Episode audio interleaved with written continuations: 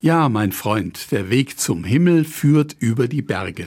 An diesen Satz muss ich immer wieder denken, wenn ich an meine zahlreichen Urlaube in den Bergen denke. Vor Jahren machte ich bei einem solchen Urlaub mit dem Chef des Hotels, in dem wir wohnten, eine Wanderung.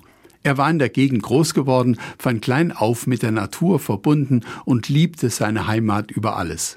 Abends saßen wir noch zusammen und sprachen über die Schönheit von Landschaft und Natur. Da sagte er plötzlich, ja, mein Freund, der Weg zum Himmel führt über die Berge. Diesen Satz habe ich nie vergessen.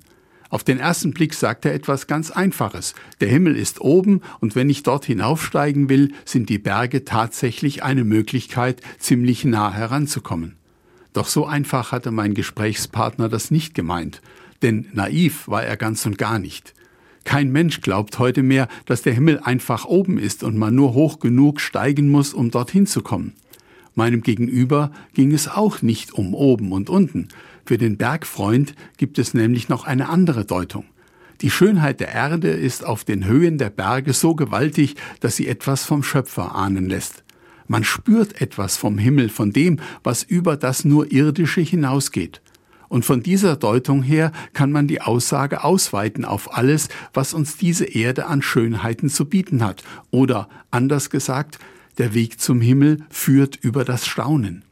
Grund dazu kann eine einzige Blume sein, die man näher anschaut, ein historisches Bauwerk, vor dem man bewundert steht, eine wunderschöne Landschaft und vieles andere mehr. Entscheidend ist natürlich, dass man den Weg zum Himmel überhaupt finden will. Das setzt die Aussage voraus. Hier wird jeder seine eigene Einstellung haben. Dennoch, gerade jetzt in der Ferien- und Urlaubszeit bieten sich viele solcher Wege an. Warum sie nicht einfach mal gehen?